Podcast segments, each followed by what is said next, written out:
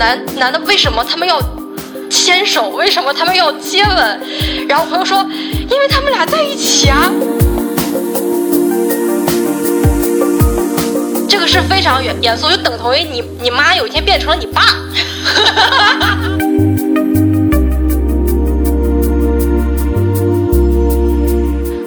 我有时候在想，你说要是郭德纲老师和于谦老师是真的，那他们属于耽美还是属于同志 文学？他们属于 RPS 呀。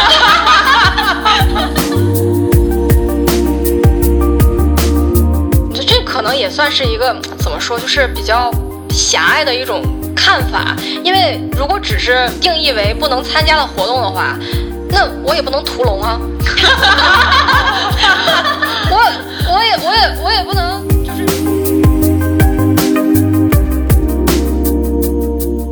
大家好，这里是环形时间的第十四期节目。然后今天呢，是我们去 尝试了解一些呃，就是。有有同事们就就是想要聊这样的一个神秘而晦涩的一个话题啊，但是我们尽量今天希望给大家展示，就是说，呃，怀石还是有一些呃奇妙的话题取向的。所以今天我们的话题就是说，我们有三位一起对这个 BL 文学比较感兴趣的同事，对我们今天想聊一聊，说为什么我们会看 BL 文学，为什么作为女孩会喜欢看男孩子搞对象的一个故事。嗯，大家好，我是东北话八级的广东老妹儿阿仙。大家好，我是不务正业的 F。大家好，我是更新和打游戏竟然只能选一个的马资源铲铲。啊，这位马资源铲铲呢，是我们今天节目里面的一位太太啊。这位太太是什么意思呢？太太就是说她会产粮。产粮是什么意思呢？产粮就是说她会进行一些同人的，就是说这个呃男孩子恋爱这种题材的这种。就是作者，所以提到这个题材呢，我们就先去进行一个区分。就是其实我们平时看到过很多不同的题材，然后它这个题材呢有这个耽美作品，然后同人作品，还有同志文学，它都可以被通称为是这个男孩子恋爱的一种作品。那么我们现在今天要聊的可能是其中的一种。我们先讲讲，就什么叫做耽美作品？就是你们觉得耽美作品是什么样的？嗯，我一直感觉就是耽美就是两个男孩子搞对象，然后就会发生一些甜甜的，甚至是一些带颜色的故事。那个耽美其实是一个音译外来词，就是它是从日本来的，它其实就是嗯，针对说男生就是 boys love 这种题材的作品，它主要是走就是那种呃，就是比较唯美的故事情节和一些 for 幻想类的剧情，就是它没有那么沉重。这是它的一个特点，是不是？首先，男的要长得好看，是这个故事的前提，也未必吧。但是大家会就是先入为主的认为这个主角他得好看。那么就是这个潘长江老师、陈可优老师就不能耽美是吗？也可以耽美。他这个他这个唯美，他这个唯美不是指他的外貌唯美，情感对，是他这个故事的就是基调是唯美的。行，所以我们为什么要就是先解释解释什么叫耽美？就是说，其实耽美它并不是一个。跟同志文学划等号的一个作品，它可能也并不是说，呃，跟同人文学划等号，就是这三种，其实我们都叫做这个讲男孩子恋爱的一种文体嘛。但是今天其实我们重点讲述的是，我们想要去探讨为什么我们会去关心男孩恋爱。那么，所以同志文学呢，可能不在我们今天的讨论范畴里面，因为同志文学它可能更加现实，可能更沉重，或者说跟我们日常生活当中接触的一些就是，嗯。呃其他就是性取向相关的一些内容。那么还有一种是同人嘛？同人其实它很大程度上跟耽美有一个很大的交叉，因为同人里面它包括说，呃，的确是有这个男孩子间恋爱这个成分，但是它也包括说，在一个作品里面，我们去衍生作品里面很多不同的角色之间产生的情感，它里面也是包括就是这个男女啊、女女啊，或者一些其他情感在里面。所以我们今天其实着重讨论的，其实还是在耽美这个层面上的一个问题。那么你们是为什么会入？坑这个感觉上有一点点不那么大众的，就是文学形或者是文学作品形式呢？我最早入坑的时候其实是初中那会吧，大家时那那时候都非常喜欢去看那些言情小说。然后我身边呢有一些朋友，他们都是那种腐女，我觉得那种腐女腐腐相传的那个能量是超级厉害的。他们会就会一直去 疯狂游说你，给你去安利，说你看男孩子搞对象多么可爱，多么甜。然后慢慢慢慢，他们就会给你分享一些资源，然后开始看，然后看着看着发现，哎，还挺不错的，然后就呃形成了一个循环，就。就会爱上这种呃腐女文学啊，我觉得你主要就是你入坑的这个作品还是比较好，或者说能够让你入坑。你知道我有一个朋友，他初中的时候，他他的朋友喜欢的配对是谁呢？是擎天柱和威震天。我觉得这个就有一点问题啊，咱就不说有什么问题吧。然后他就引了他看了一个看了一个作品，这个作品是他们两个最终结果是产出了一个电风扇，就是。就这种作品吧，他就没办法让人入坑啊，所以我这个朋友当即就放弃了这个行为啊。奇奇怪怪的文学，对他这个文学就走向了奇妙的过程。但我相信你们俩作品应该是都是比较好的，不然你们不会走到今天。我和阿仙的那个经历有点像，也是初中的时候入坑，但是呃，有一些那个起始的作品，就是呃，初中那会儿特别流行的是，最开始是《盗墓》呃那个《盗墓笔记》和那个天下霸唱的那个。呃，鬼吹灯系列，然后鬼吹灯那个他的故事还是属于那种比较直男的那种风格嘛，但是盗墓笔记就已经开始有点激了。然后在这个基础上，呃，那个时候还有很多流行的言情的那种作者，呃，和这一类的有点激的作品叠加在一起的时候，大然后大家就会不自觉的去开始往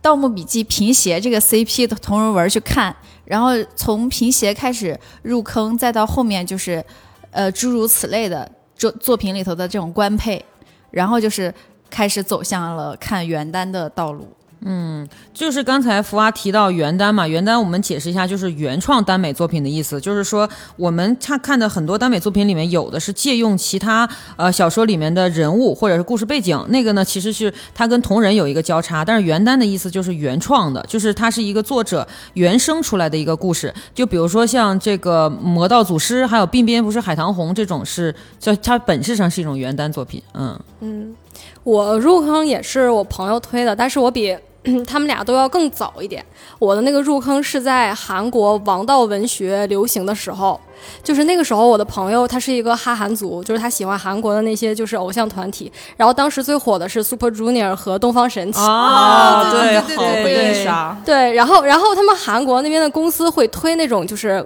呃，他们叫什么什么剧来着？就是王王道剧吧，就是他会他会给他们就是从官方，然后把里面的成员两两配对儿。他也不说这两两配对是怎么一个配对，反正他们俩就要同时出现在一个故事里边，然后演绎一个剧情，甚至会有就是辅相的内容存在。然后我的朋友就特别特别吃这个，他就跟我一直推，然后然后他给我推的故事，我以为只是一个普通的故事，然后我看到就是一些情节的时候，我突然发出了一个灵魂的质疑，我说嗯，我说这两个男男的为什么他们要牵手，为什么他们要接吻？然后朋友说。因为他们俩在一起啊，当时就是给我打开了新世界的大门。然后我一开始的时候完全不能接受这个东西，但是其实就是女孩子看就是同人，她有一个点在于就是一开始女孩子喜欢男孩子，所以你看两个男孩子在一起的时候就是双倍的快乐。所以所以你你不会就是特别抵触这个东西的存在，你就很自然的接受它，然后你后来才会慢慢的 get 到说啊。原来还有这样一种感情存在，然后慢慢走上这条路。你们俩也是基于对男孩子的喜爱转成对男孩子们的喜爱吗？我自己可能没有意识到这一点，但是哇，原来韩国这么早开始炒 CP 文化了。对对，非常早，他们其实算是始祖。对这个这个文化，其实算他们也是开头的一方。我想知道这会不会就是为什么男生会不习惯看男男搞对象，但他们会看女女啊。就是一样的道理，就是男孩子看女孩子在一起没什么，就是没有什么障碍；女孩子看男孩子在一起也没什么障碍。但我采访过有有一些男性，他们是不愿意看百合的，就是说他们会觉得里面百合就是挤占了他自己存在的位置，就是他无法代入，是吗？对，但是他们会看那种 girls fighting 的那种东西，就比如说女子 WWE 的这个锦标赛。女子的那个泥坑拳击，就是还有女子进行，就是他们喜欢看的是两个女性在进行激烈的对抗。嗯，感觉是需要找到他们自己那个所处的那个位置，或者是领地的那种感觉。对，就是女性是可以作为一个旁观者，然后感受到旁观的乐趣。她不能，就是男性有有一些男性是要感受到那种我虽然不在场，但是他们这场架是为我打的这种快乐。普通的自信。对，但是他本质上也是没有那个障碍在，就是他能看两个女生在一起，他但是你他可能去挑他们俩到底在做什么事儿。对对对对。但是两个女生在一起他是可以接受的，只不过那个。事儿是有分别的而已。啊、对，就嗯像我们，我们可以在从中去观察有没有爱情在里面嘛。对，但是他们可能又有一些人是 get 不到这个，其实肯定还有很多女生也 get 不到 get 不到两个男生在一起产生了爱情。就是我入坑是非常神秘的，因为我入的那个坑，或者说引领我走入这个文学作品的那个，实际上是一个呃，是一个影视圈非常非常有名的作品，是《魔戒》。就是《魔戒》实际上是一个奇幻史诗，里面大量的充斥着魔法和半兽人，还有宝剑和公主，也很难想象有这些。但是那个里面有有一个配对，就是人类的国王和精灵国的王子嘛，就是。而且那个时候，当我幼年不是幼年，那时候我已经就是初三了吧，快。那个时候人还比较稚嫩，不太能分清说美丽的人到底是存存在的意义是什么。那个时候就觉得美丽的人应该和帅气的人在一起，然后就觉得王子那么美丽，然后和就是国王在一起是件很正常的事情。后来逐渐长大了，我才意识到，那个实际上是我们这个社会第一次开始去尝试接受一种大规模的男男的在一起的这个。这种作品，因为他们两个的那个演员也被各种各样的电影杂志拿来放在同一起，就是说他们两个在一起真的是非常合适。那个时候的话术并没有那么的露骨，就不像我们现在的各种社，就是微博呀、就是社交平台这么露骨。那个时候说的是他们看在一起，真的像一对璧人，璧人。这也非常的直白。非常真实。那个时候我我粗浅的语文我就知道鄙人不是形容男男的，是，但是但是我接受这个词是可以接受，然后那个时候就开始接受这个文化，然后就一步一步的下来，然后后来我还记得那也是就是《无间道》，其实也是我高中时候的作品，《无间道》的时候就有大量的文写这个刘建明和这个陈永仁。哦，啊、对，那，但是那这个我没有看过。但是其实很合适，因为他们两个都是各自带有黑白黑白两道的情节嘛，是是然后硬币的两面，对，而且是爱恨交缠，然后最后有一个人还死了，基本上就是集合了各种各样的，就是大家都非常喜爱的元素，而且 B E 是一个绝对会被人喜爱的情节。哦对对对，亚洲人特别。喜欢。呃，亚洲对，就大家对 B E 非常，而且他们两个那个里面还有各自的女性伴侣，但女性伴侣最终与他们分开，哎，就这个故事就是 成立，对对对，就是就是特别精彩，天时地利人和，对，所以我这种 tag 一般都会打虐恋情啊对对对就专门的这种分流派。对对对，然后里面它不是出了三部嘛，然后每一部里面他都可以给这两个配对寻找到一个新的故事契机，包括第三部里面陈永仁不是死了吗？然后刘建明疯了啊，这个故事就讲的特别顺畅了，说为什么他疯了？因为他爱人怎么样了？失去了挚爱。对，就是我们后来接触到就是这种原耽或者是耽美这个情节嘛，它就会有一个设定啊，这个设定就是我之前接触的时候并没有觉得它有多么的奇妙，但是长大了以后才发现，其实它投射了很多很多女性思考，因为它这个设定里面有一个事情是攻受，就是你你一定要在这个里面寻找到一个一个主导者和一个嗯、和一个接受者，就这个也是我们和同人文同志文学不一样的地方，就是同志文学它大概情况下是讲述一种护工的 状态，或者是或者是在真实生活当中是存在着，就是并不一定要主导出谁是。强强就是强弱一方的那种，大部分情况下是大家只存在一种关系嘛，就是 relationship。但是，但是在耽美文学里是存在着攻受的，就是你们那个时候接受攻受是怎么接受它的呢？这个好像还还蛮自然的吧？对，因为有一方是强，一方是弱，其实跟 B G 文学是一样的。像现实生活中一男一女，可能早期大家刻板印象觉得啊，男生会强一点，女生会弱一点，然后自然而然就接受了。可能说一个长得稍微壮实一点，看起来威武一点，然后另外一方长得稍微柔弱一点，然后美丽，就是会偏嗯俊气一点点吧，嗯所以就会挺容易接受的。但我那个时候其实接受起来我，嗯用了很长时间，因为我始终在区分瘦和女性有什么区别你真的想好多。啊。对，我想特别多。那你最开始入坑的时候不是很困难吗？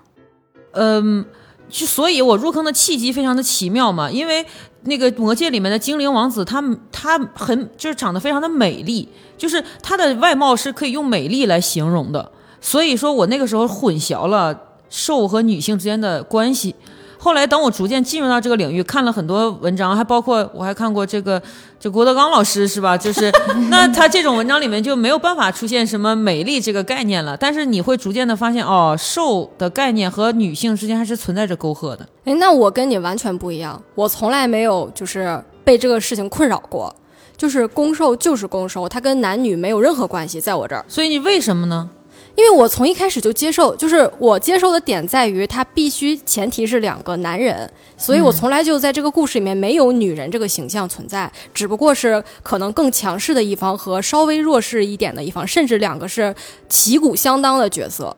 嗯，就是并不存在说弱的那方他会让我觉得他像一个女人。而且我感觉精灵王子和国王的那一对 CP，就是他们两个好像也是一定程度上模糊了这个攻受的概念，因为两个人在剧情当中都是属于那种很呃实力很强劲的那啊种，只是都很英俊和帅气而已。所以在这个时候，你就看上去觉得是鄙人，但是不会 不会有一种谁是那个谁是瘦的感觉。呃，那倒也是。所以当年其实那个《无间道》就有很多不同的搭配，有嗯刘建明和 陈任永仁，和也有陈俊永仁和刘建明、啊。这个地方给大家简简单科普一下，就是说在攻受的搭配里面，谁放在前面谁就是攻。我要补充一点啊，这个只是在亚洲圈内，就是欧美不是这样的。欧美不分前后，就是你放在一起，它其实代表的是无差，就是没有差别，就前后没有差别，攻受没有差别。然后具体的那个就是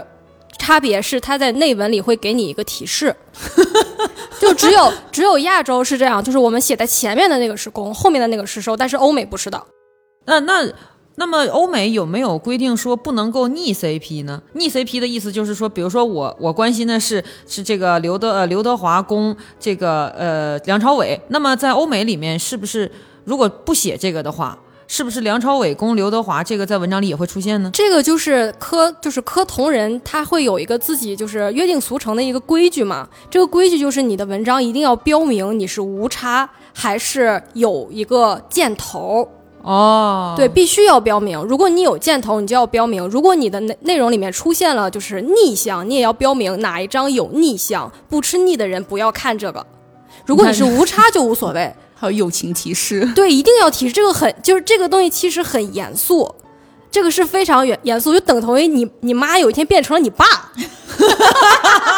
你只你总要有一个心理心理预期，就是这个事情可能会发生，否则你是你你整个世界就颠覆了呀。所以他一定要提醒的。专业搞创作的人和 我们要看凉的人，他就是不一样。对，因为看凉的人很在乎这个，因为这就像就是一道菜，有的人觉得好吃，有人觉得不好吃一样。这个菜本身没有坏和好，只是大家的口味不一样，所以你必须要告诉他，这个菜里我加了蒜，你不爱吃蒜你就不要吃。哦哎，你这个对这个倒是对，这不是文章本身的问题，而是受众群的问题。你必须要，你有这个责任告诉大家，这到底是一个什么菜，你放了什么调料。哦嗯，创作者的责任。对哦，那倒是哈。对，因为国内会有很多人因为这个箭头会掐起来。我有一位朋友，也是一位太太，然后她在写国内的一个，就是一个著名的配对的时候，她 tag 打错了，然后就被打被反了是吗？对打反了，然后就被口诛笔伐了很长时间，然后也为此有有过就是心情非常低落，因为她觉得都是在产粮嘛，而且我产粮也是无私的，希望大家能吃上这口热乎的故事，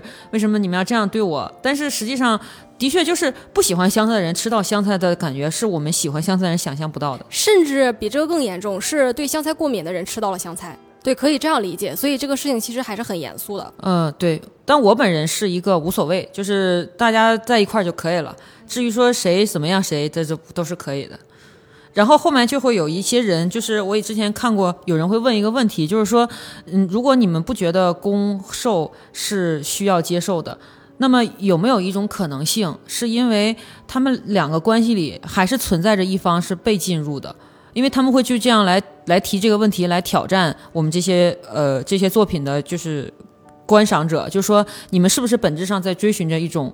进入和被进入的关系？你所以你们能够接受这样的作品？嗯，其实我一直觉得，就是攻受的存在意义是，就是别人是无法去定义你存在是否合理，应该是由他们，就是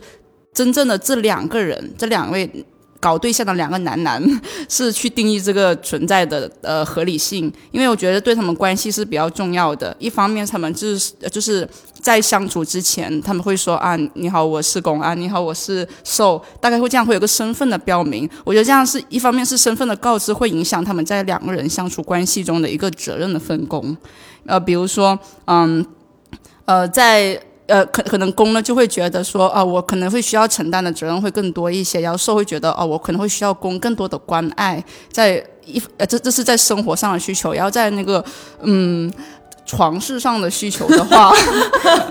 呃，也很明了的告诉他，我可能就需要在下面，我只是需要躺着就是这一方 top 和和 button 的那个，啊、对，就嗯需要我呃，嗯就是如果让受很主动去说我要去攻一呃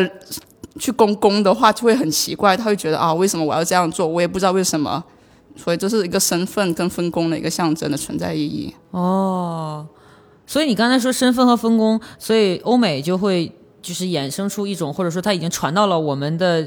这个阅读视野里的这种 A B O 的这种分。就分级嘛，然后我其实这个我也接受了一段时间，哎，我怎么好像都需要需要接受时间，就是因为我实际上不太，我们先介绍 A B O 是怎么回事啊？A B O 呢，就是说把人，就是把人类的那个所有的群体无差别的分成三种人，就是阿尔法、贝塔和欧米伽。然后阿尔法呢，就是这个世界上绝对的强者，就是他可以是女性强者和男性强者，他们无论怎样都要担任这个社会最顶端的那些人，他们发号施令，然后呢决定族群的走向，然后呢甚至他们有权利挑选自己的各种各样的配偶，这里定定义是各种各样啊。然后贝塔呢，就是他们比阿尔法这些人要低一级，然后呢他们的所有的属性，包括器官的大小，也是要比阿尔法要要呃对要 size 要稍微小一点，但可以是他们理解为就是我们普通人，就是人类。嗯，人啊，就是类对。然后阿尔法其实就是超人类，然后呢，欧米伽就是弱人类。欧米伽就是它一般是它有一种能力是繁殖能力，它的繁殖能力是要超过于呃阿尔法和贝塔这两种人的，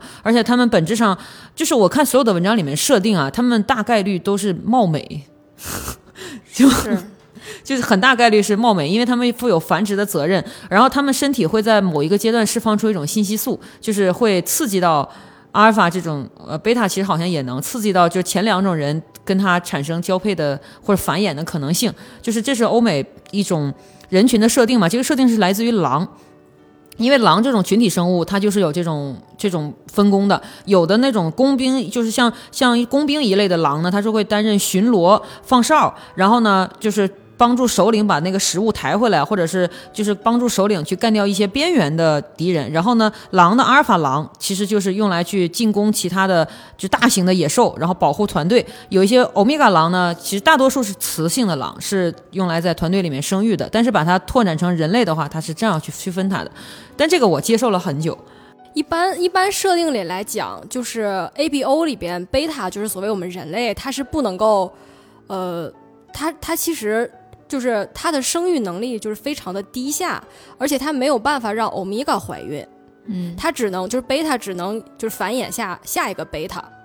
但是这个族群就是整个就是那个设定里的人类族群，它需要阿尔法，但是阿尔法的就是人数很少，所以它需要就是阿尔法和欧米伽结合，再生出新的阿尔法，然后让这个族群更加的强盛。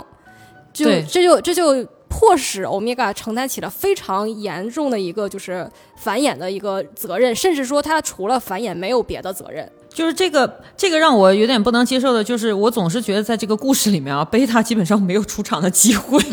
就是普通麻瓜，对 我主对啊，你像我们这种贝塔，呃，其实我们就是贝塔嘛，我们就是观察、观看。对这就是工蚁，然后负责干活，工具人。对，我们我们能寻找的也就是其他贝塔，就是所以这个我接受了很长时间，但是后来我发现，呃，我个人的浅见就是在这种攻受的文里面，你会感觉它实际上赋予了攻更攻，赋予了受更受的可能性。至于说贝塔嘛，就是。嗯，就是里面的路人，是一个默默吃狗粮的路人。对对，就是这种。所以我觉得在亚洲圈里面的 ABO，我现在感觉没有特别的，就没有特别的其他感受。它无非就是增加了一个信息素和一个发情期这样的设定在里面。但是，但是亚洲的 ABO 其实就是也不是亚洲，就是各地的 ABO，它其实都有很多很多的私设。嗯，对，就啊，是私设的意思就是私私人设定，私人嗯设定、就是只在我的文章里，或者说被一个人用过之后，大家就会沿用它的那种私设，其实还会让文章变得很有意思。嗯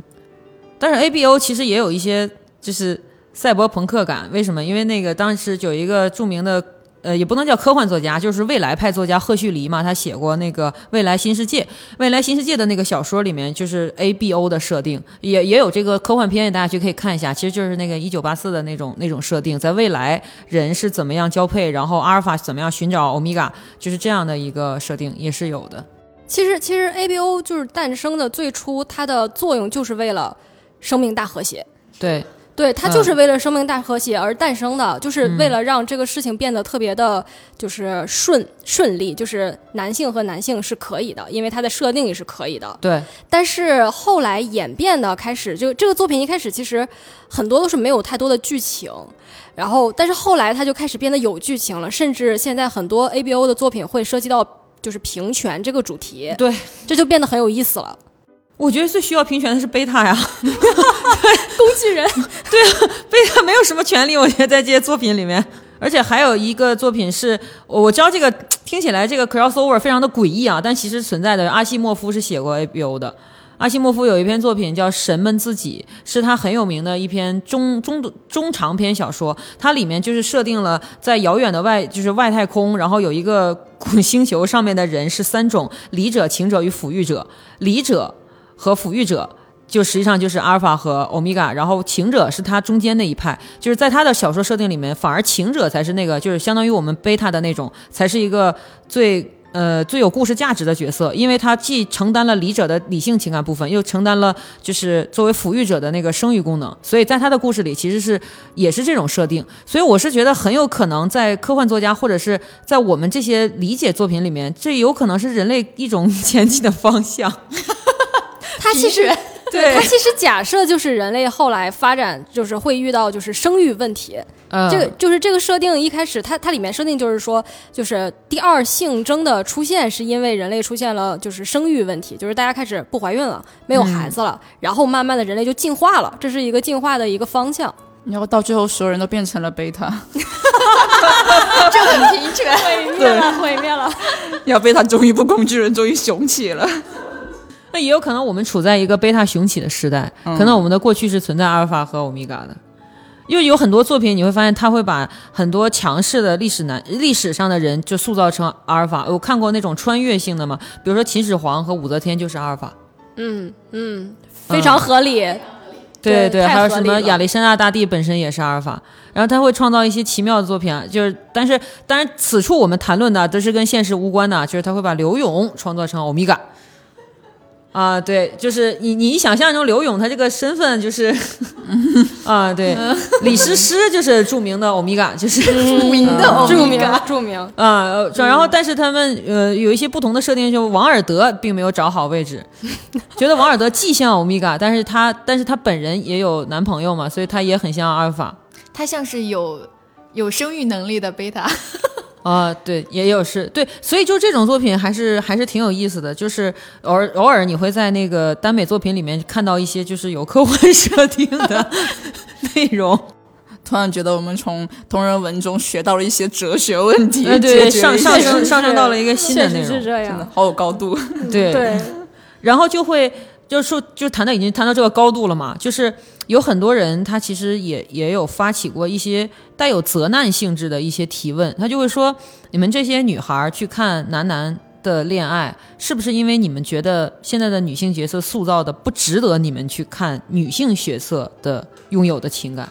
嗯，其实我觉得就是现在，如果 B 剧人看的多的话，其实会挺麻木的，因为就是故事情节设定就是那一些，而且他们就会天生给呃那部分女性就注入那种柔弱的力量，就是那种呃各种女生去求爱这么一个一个路径，或者说一个什么霸气女，然后最后。反正就是故事情节都非常的雷同，但是我觉得就是在 BL 文学中，也会慢慢慢发现很多新的一个玩法，甚至是说，嗯、两人的相处关系上都会比较不一样。就比如说像呃男女之间相处，可能会男生更加直一些，女生会更加心思多一些，这样就所以就会说什么女人的心思猜不透。但是如果在 BL 文学，他们两个人相处中，我觉得两个男生会呃相处更加直接，甚至说他们吵架的时候，呃都不会去冷战，可能说干一仗就好了。就是这种嗯，在很多关系的微妙之处，你会看到很多比较新鲜的一些角度，还有一些新鲜的故事元素。而且我也觉得有一部分视角的问题，就是嗯、b g 向的东西本身就大量的存在，而且它也很久了。然后哦在这个基础上，在本身女性是非常熟悉这种视角的，她在这个里面呃，已经我觉得一定程度上竭尽了她的幻想空间。哦，然后，那我去设想一个两个男性在一起的时候是。呃，他们面临天生面临的问题和女性长期熟悉的自己要面临的问题其实是不一样的。这两种同样相似的问题，这两种属性的人在一起的时候，他们的那种矛盾或者冲突爆发起来的时候，呃。我觉得给到的能量和呈现也和普通男女的那个状况可能不太一样，然后在这个基础上，我觉得，呃，这种单单美向的这种文学，我觉得就是给女性很多更多的幻想空间吧。嗯，我觉得确实是跟就是角色的塑造这个是有关系的，因为在就是普通的 BG 就是作品里边，它刻板印象其实非常的严重。它这个严重不只是说我们对女性角色的塑造有这个意见，对男性角色塑造也很有意见。就比方说，就是在 BJ 他的这个作品里面，他一定会有一，就是男男生一定是强的，女生一定是弱的。如果反过来女生是强的的话，那她一定会遭遇各种各样的困境，尤其是情感困境。他会因为自己的强，然后寻找不到真爱也好，还是怎样也好，然后他最后的归宿一定是抛弃事业或者怎样去去，就是完成他感情那一方的那个诉求。大女主。对他的这个就是非常的套路，他这个刻板印象就会让我觉得这些故事都没有什么意思。而就是 BL 这个作品，它它在于说，因为它是两个男生，而且它在于就是嗯，怎么说，也也是从刻板印象那一方来讲的话，你觉得他们好像没有很多束缚，就这这两个角色可以很强。如果你是放在 BJ 里面，你就觉得这个女生不能太强。就是就是只是看主角两个人啊，就两个人物的形象设定上，就 B L 里他可以两个人都很强。就如果是 B J 的话，我可能只就是你只会看看到总裁和实习生谈恋爱，但是 B L 里面你就会看到总裁和总裁谈恋爱，就是王要和王在一起。对，王和王可以在一起，就打破了那个刻板印象之后，你会发现非常丰富的可能性存在。就你任何就是两个男性的形象会让。就是可能性增多，这个是在就是这么多十来年的这个 BL 发展的历史过程中确实存在的。就因为它本身是男性，所以它其实存在了更多的可能性，然后也让我们对故事看起来就更有意思。就是如果我看 BJ 的话，而且还有一个问题就是，如果我看 BJ 的话，你很难很难就是不带入自己。对，嗯，对，很难不带入自己。就我看 BJ，比如说是总裁和保洁小妹。嗯，我就会想，我会不会有可能成为那个保洁小妹？但是如果想象自己是总裁，但是 BL，他如果讲的是总裁和保洁小妹，你不会把你那里面不对，叫保洁小弟，你不会小哥小对小哥小哥，你不会把自己带入总裁或带入保洁小弟，你你会更加关注他们俩之间拥有什么样的感情。这个点很重要，就是你想拥有总裁和保洁小弟那样的感情，而不是你成为一个保洁小妹。完了，我现在满脑子都是宝石老舅跟总裁的故事。对，就是你会更加专注于这个感情，而且就是是我自己是会这样，就我会更加专注于就是两个人之间到底拥有了什么样的感情。然后还有一个点就是在于，你会在刻板印象上觉得两个男人他在一起这件事情很难很难做到，他们肯定会跨越很多的障碍，以至于你会产生一种所谓就是感受也好，还是错觉也好，就是你觉得他们俩之间的感情更为珍贵。他们更加接近真爱，都有浪漫色彩。对，它的浪漫色彩会非常的浓厚，以至于你 已经不想再去看 B J 了，那个不真实，那个不够真爱。这个就是我之前和我的基友我们激烈的讨论过这个话题，我是持反向意见。虽然我我读这类作品，我也喜欢看这，但是我还是持反向作品，因为我总是觉得吧，就是呃。他们觉得一呢是女性角色塑造的不好，我们才会去看 BL。然后第二呢，就是说市面上的 BG 言情已经写的不太好了，所以我们才去看。第三呢，他还有一个观点，他说，因为他没有办法摆脱女性本身弱势的社会倾向和他的就是这个视觉可能性，就视觉的意思就是说他他看到的这个世界。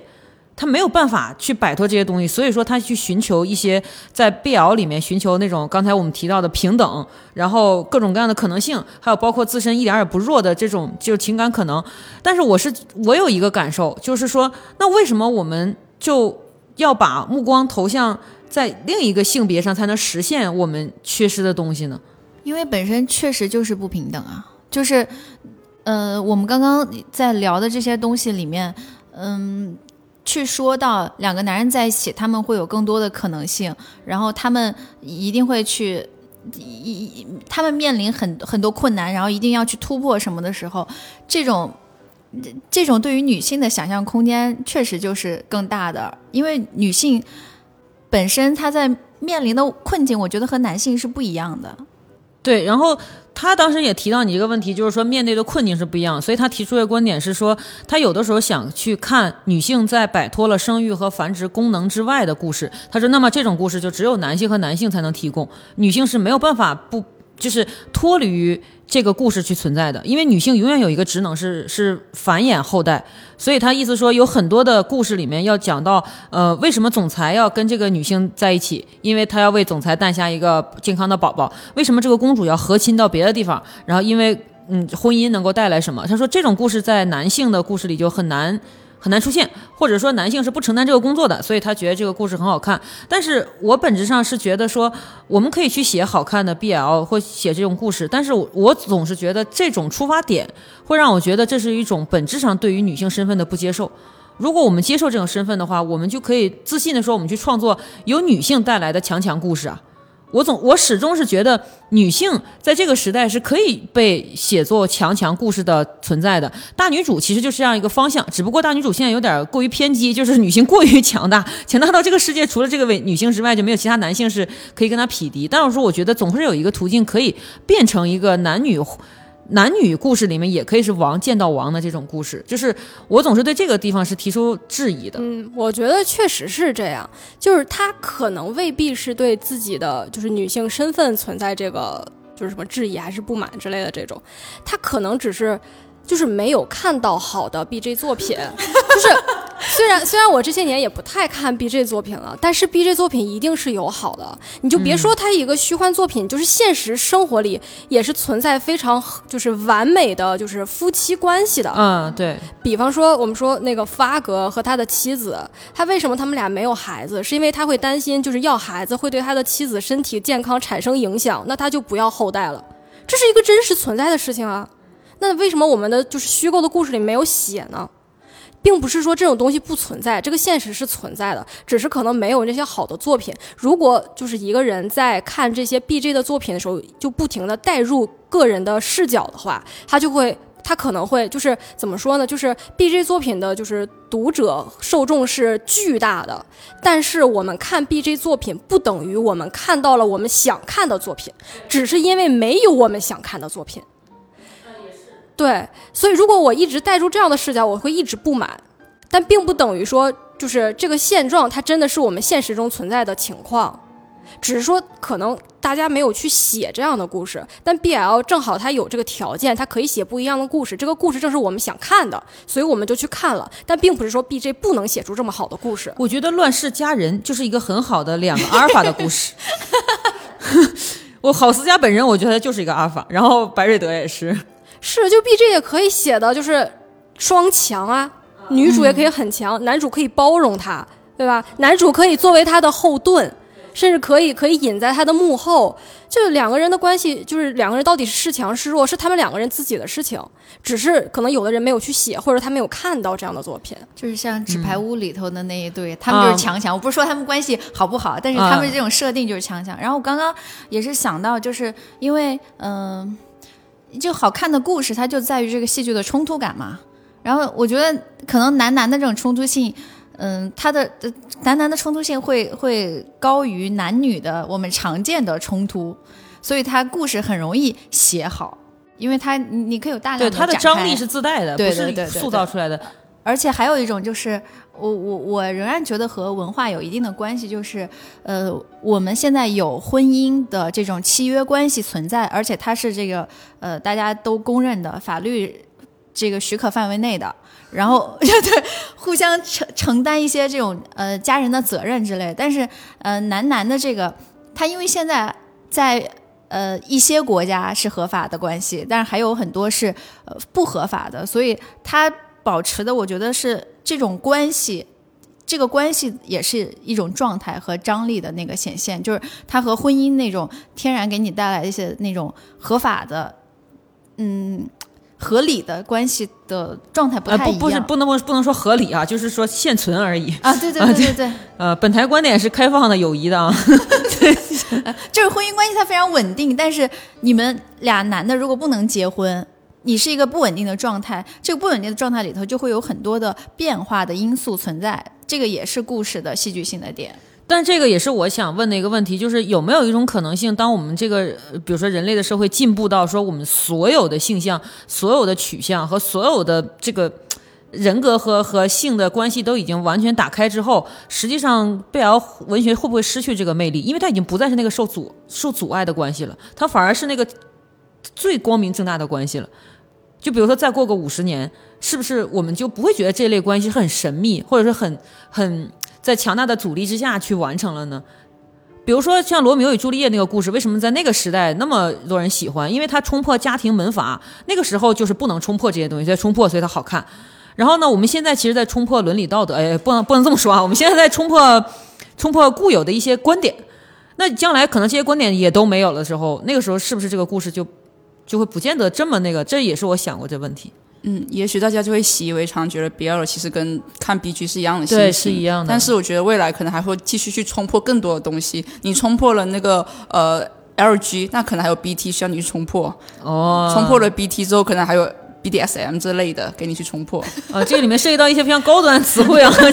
这些词汇我们可以可以放在 show notes 里面去讨论。但是你们有没有想过，就是有现在有发展出很多不同的文之后，当男性可以生子，当男性可以作为礼物的时候，当男性能作为资源的时候，这类作品它跟它跟女性存在的作品还有什么区别呢？我有时候觉得这像是一种反抗吧，就是，对，就是有点像你刚刚前面说到你的那位基友在说的第三个点，说他觉得，呃，是因为对自己的这个所处的环境，对自己的女性身份的不认同。嗯、我觉得把把男性设定成这样的，呃无论是有意或无意，其实都隐含了这一层，就是。这其实是把自己女性的那个身份嵌，呃，把把男性放嵌套在了自己女性身份可能面临的一些困境上。哦，那倒也是。是这样，就是就是像你说的，就是如果这个故事里面它的剧情里是物化了男性，但是你看的并不是这个男性被作为一个礼物送给了另一个男性，你看的是他经历了这一切之后，他如何反抗他的命运。感觉好励志。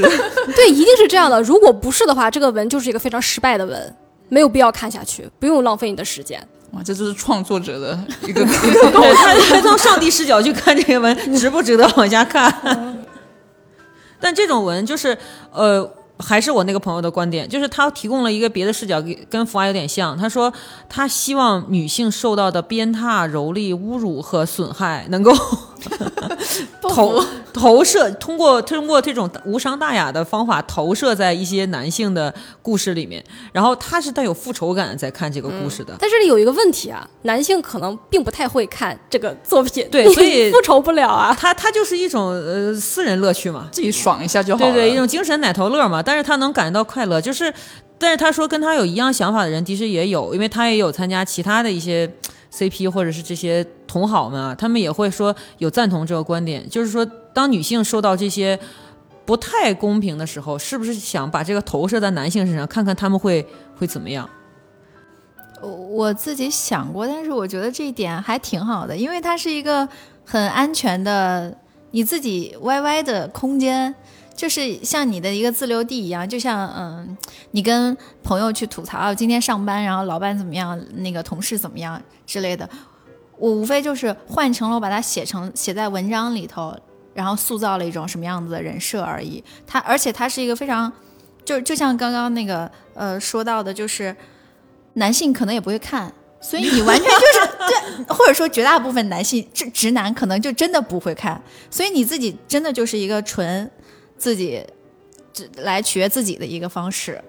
但是就说到男性不会看这个事情，其实它涉及到一些其他的东西，就是之前我们都知道有一个那个二二七的那个事情嘛，然后包括同人啊、粉丝啊什么的，然后就把这种作品、这种思考方式和这种文化放到了公众的面前，然后呢，很多男性他是没有办法理解为什么女性会关心不他参与不了的这个行为。啊，对，就很多人他不能想象，而且而且这些文章里面大多数它是由爱情作作为主要驱动力嘛，爱情它就不可避免的要进行到一些就是啊一些活动是吧？然后很多男性他也没有办法理解为什么女性会主动的去描写他无法参加的这种活动。你说这可能也算是一个怎么说，就是比较狭隘的一种看法。因为如果只是定义为不能参加的活动的话，那我也不能屠龙啊。我我也我也我也不能就是真的有一个机器人就是管家，就是这些电影里的东西，那男生不是也看吗？那变形金刚也不存在，阿童木也不存在，那但是高达是真的。就是这些东西都是你不能亲身去经历的事情，但是你不是一样在看吗？就是他可能他其实可能会比较宽泛，并不会特别的，就是专注于在于我能不能经历，就是体会这个事情这件事情上。嗯，而且就是刚才那个问题，就是我是跟你的朋友持不同的观点的。就我觉得，就是这种做法，当然就是像我刚才说的，就是如果是稍微的发泄一下，其实是可以，没有什么问题，就无伤大雅的。但是如果说所有的，就大部分的作者都抱有这个想法再去创作作品的话，那肯定是不行的。对对，因为就像就像你会你会非常开心于看到一个 BG 作品里面的女生崛起了。我们会去讨论她，甚至她打打破了一些现代社会寄存的一些枷锁。你会特别愿意去讨论这个事情背后代表着什么，它是不是给到了很多人启发？如果，然后如果你你陷到一个就是恶性循环里面，就是他欺负我，我欺负他，他欺负我，我欺负他，那么谁也没有进步。就是 就如果说，我觉得我觉得对所谓啊，就是对于不是说对于男性，是对于那些坏男性，真正的就是反抗，是我们站起来。而不是我们打回去，就是这个所谓的打回去，不是那个那种打回去，就是我们报复你，不是我们报复你，而是我们变强。所以，所以就像我刚刚说的，就是这个人被卖掉了没关系，但是你要看他怎么崛起，你才你才如果如果真的有女性在她的生活里是经历了非常多的困境，她会想到说，我也应该像这个主角一样崛起。这才是一个作品，就是能够起到了一个好的一个作用。如果是在这个方向上来看的话，那么女生看一些她不能参与的行为又有什么问题呢？我们可以得到正向的激励。嗯，其实也很像现在最近。都非常火的大女主戏啊，给大家看，女性们都崛起，觉得哎呀，我也可以成为这么一个女强人的形象。对，如果她伪崛起了，大家就会骂她，就是是一样的道理。我们想要看到正向的好的东西，而不是说女生是怎么欺负一个弱势的男生的，就是他入赘了，我怎么搞他，并不是这样。龙王赘婿，对赘婿现在也是非常棒的一些。虽然他也爽，他也爽到了你，但是爽完就完了，他就没了。它没有什么就是激励性，也没有什么进步性可言。但是从这个里面，你能感受到一个一个感受，就是这个东西也是我自己有一个感受，就是其实就是凝视异性是我们每一个性别都有的需求。我觉得这个还是挺直白的，就是之前不是有很多东西，就是说啊，停止对女性的凝视或怎么样。但是我有一个政治不太正确的一个观点，就是说只要我们活着，就会被凝视，而且我们会被各种性别凝视。所以我是觉得，呃，呼吁去停止凝视，可能我们呼吁的是停止那种会对别人产生侵犯，或者说你的本质动机就不是那么的纯洁，或者是甚至上升到比如说猥琐这个动机上的凝视，也许是要那个的。但是本质上的一种凝视，其实是来自于，我觉我觉得是一种人性和性别对另一个性别的一种渴望。我我始终是觉得，就是不管我们的性取向怎样，但我们始终渴望着凝视一个我们认为好的人格，或者是好的一个存在。就是 我的感受来的特别奇妙，就是我玩很多游戏的时候，就是那种大型的角角色扮演游戏嘛，它不是可以开头让你创创建一个人物嘛，然后你可以创建一个跟自己性别一样的一个女性，你可以把它搭配成你自己在里面去闯荡，你也可以创建一个很帅的一个男性，然后看他去去在游戏里面做什么事情。我会发现一件事情，就是当我把把自己赋予这个人物的时候，我没有那么强烈的想要知道这个人物发生了什么。因为我感觉就是啊，那个就是在看我在干什么。但是我把它设置成一个男性的时候，我就会非常有兴趣的看他和别人发生了什么，他和故事里的 NPC 会不会有一些互动，包括他的爱情，比如说他和里面的男性或者女性会发生什么样的爱情，我会去刻我创造的这个人物的 CP。我我一直很想不通，就是我一直在想说，既然是角色扮演，我是不是应该扮演我自己啊？后来我想明白了一点，我其实在凝视我创造这个男性对啊，我觉得这个也没什么。我想通了之后，我反而觉得这个过程还挺有趣儿的。对，因为异性的话，你不代入，你不代入，你的视角会更纯粹。对对，就就纯粹到已经有点丧失了兴趣。就是我，我有的时候不太关心我在这个故事里头要干什么，我关心的是这个人在故事里面要干什么。因为其实玩游戏是一个第三人称视角的事情，哪怕这个游戏是第一人称的，但是我也知道我在看他干什么，而且不可能有任何一个游戏是能百分之百你做你自己的。那我想说，那我就不做这种一点五的自己，我就去看那个百分之百的那个那个人在干什么，我就开始接受了凝视这件事情。是，你会你会做出替他做出一些符合他人物设定的选择，对，努力让这个人物不 OOC。呃，对对对对，努力让这个人物是我喜欢凝视的人格。对对对，塑造了一个人物。对突，然觉这样挺好的，因为我们生来是女性，然后觉得自己也很想去体验一下身为男性的感受，然哦，后会会，哦，然后给会给游戏角色这么一个新的角色，发现自己过了两个人生的感觉。对对对。但我一开始不太认同我自己的这种行为，我总觉得我背叛了自己，就是 啊、对我想很多，就我总觉得我应该是我自己在闯荡这个大陆，但是我就这几这段时间才想明白，其实我是渴望于去凝视一个好的东西的。或者是说，我觉得像这种游戏，它的这个呃设定好的一个故事，这个或者是你自己去给他这个人物创造一个故事，都是在让你体验创造的这个过程当中去探索呃未知以及满足你的好奇心的过程。毕竟自己已经在经历非常多的事情了。你你要提前预知答案吗？这非常无聊。但是如果是你在去了解其他人的故事，你是在为你呃去去开就是打开新的可能眼那个视角吧。嗯我觉得看 BL，我我自我感觉就是一种凝视的过程。嗯毕竟物化了他们，嗯，对对，这是不可避免的。就其实我我还有一些不太政治观，就政治不正确的观点。其实我觉得被物化是一个像凝视一样，它是不可避免的过程。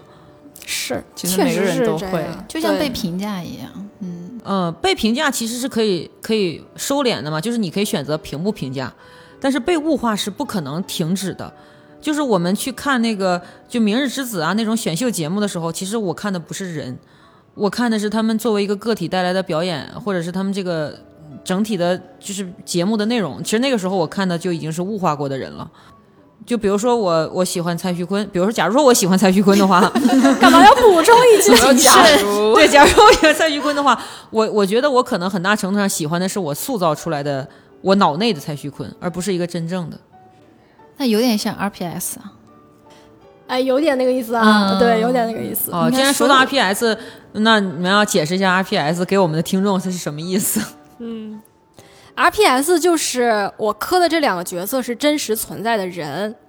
他有可能是从一个作品里衍生出来的。比方说，我看了一个电影，电影里面的男主角和另外一个男配角 A 和 B，然后我没有磕这两个人的角色的配对，我磕了这两个演员的配对，这就叫 RPS。甚至 RPS 可能并不存在一个作品，比方比方说云次方，他们没有作品。就是不是不是说他们没有那个就是音乐剧那些作品啊，我是说他们没有没有影，就是没有在同就是一起出演过影视作品的前提下，就有很多人磕了他们的 CP，这就是 RPS。你们有有尝试过 RPS 这个行为吗？没有，唉 没有 RPS 入遭天谴啊！对，那呃，我是有的，因为我是一个 RPS 的爱好者，也不能爱好者，就是我不会为他们做任何事情，我也不会去摇旗呐喊啊，就是就是鼓吹这件事情，但是我会默默的看出来某些人、某个人和某个人是有 CP 感的，我就会默默的觉得他们好合适，就是。呃，我就是我有一个喜欢的配对，但是没有人喜欢。就是我看了那个国产的那个追捕，就是日本不是有高仓健那个版本吗？嗯、然后高仓，然后中就是中国的版本里面是张涵予，是叫张涵予吧？就那个硬汉，然后他和福山雅治，啊、我就觉得他们非常合适。我可能是一个非常强烈的原单爱好者，强烈到以至于就是我无法去对任何一个没有任何联系的两个人把他们绑在一起，除非说呃你们会一直给我灌输说这两个人很配，你快想一下，一直给我灌输，持续灌输，就相当于给我创作一个新的剧情，我就会慢慢慢把他们两个绑在了一起。就你必须要有世界观，你才能让他们在一起。嗯，哦，福娃也是吗？对我也是，呃我我就是你给我设定好的人设剧情，就像看同人一样，嗯，你可以刻 RPS，完了之后你产出一些粮，然后我看了你的哦粮，吃了这个 CP，我才能觉得啊这很合理，否则我觉得这不合理。那比如说当年特别火的那个《镇魂》，《镇魂》它不就是讲那个呃，就是朱一龙和白宇那两个角色的嘛？然后这两个角色在那个片子里面，其实本质上他们连演员都很明白那是一个耽美作品，所以他们在片子里面的表演也就是一个啊这种关系。但是呢，就是。白宇和朱一龙的这个真人配对也随之火起来了。那你们也也可以通过，比如说看了《镇魂》之后，开始进行他们俩这个吗？可以的，可以的，因为已经有一个剧情设定了，我也很脑补这两个人会越看越配。但是他们是作为演员的身份也可以是吗？可以的，其实不无关演员吧，就是说任不论纸片人还是真人都好，只要你给我一个强绑定的设定，有个剧情在，我觉得他们两个就会很好磕。哦，我就是在剧情里头磕，除了剧我就不会再磕了，因为我知道他们还会演其他凑其他 CP。哦，那你这么理性啊？对 哦，我是会看，但是我不会磕，就是就是就是，其实就是跟那个就阿仙那样说的一样，就是对作品和现实分的还是挺开的。但是如果有人写的那个剧，就是 RPS 剧情写的很好，就我会看一看，看，但是看完我也不会把它当真，就不会走心的，真的去那样去磕。我会我会看一看，因为就是我会发现有很多时候你你关心到的演员的真实情感流露是非常有趣儿的一件事情。就是比如说那个雷神，就是演雷神的两个演员嘛，就是那个锤哥和那个演洛基的那个抖森，他们两个的私人关系非常好，然后他们经常一起出现在各种各样的就是红毯宣传，还有各种各样的发布会，包括他们的 Instagram 都是互关，然后他们互互相聊天，就是呃，你正常情况下把他们认为是朋友是没有任何问题的，但是你观察他们的生活当中的一些行为，包括他们两个在很多节目里透露过，说他们为了培养就是节目里的那个兄弟情感，他们要一起同吃同住，然后一起锻炼，然后一起租房子，一起出去玩，这都是导演交给他们的一些任务。但是你会幻想很多情节，就是我会觉得这个是非常有趣的一种行为。然后我会发现，其实我在凝视两个我非常喜爱的人。就是那个时候，他们连明星可能都对我来讲都不是了，他们只是两个非常有意思的人。就是我会把，我会把看 BL 文学的那种情感延续到生活里面。嗯但但 RPS 它就是已经脱离了同人这个就是范畴了，嗯，它并不是同人作品，对，嗯，对，它是一种同人衍生吧，啊，一种感。算是算是衍生的那种作品，因为它磕的。它背后并没有一个作品去支撑它，对，所以它只是在磕这两个人。嗯，就磕 RPS 就是非常惨的一个点在于，你百分之九十九都会 BE，对，对，因为对非常的惨，就就比方说幽灵船，就是惨到就是全方位的三位一体的 BE，惨到不能再惨。幽灵船是什么？你要给听众解释一下。嗯，幽幽灵船就是社交网络那部电影的 CP 衍生出来的。为什么叫幽灵船呢？是因为这个船已经沉了，但是每年都会有不同的就是就是朋友们被吸引到这个船上来，然后哭着擦船板，所以它叫幽灵船。就是社交网络里面有两个角色嘛，一个是扎克伯格那个真人，就是他他是怎么样 Facebook Facebook 的、？Facebook 的创始人扎克伯格对和那个 Facebook 的两任两任创始人吧？对对对对扎克伯格和那个叫是那开、那个、小爱，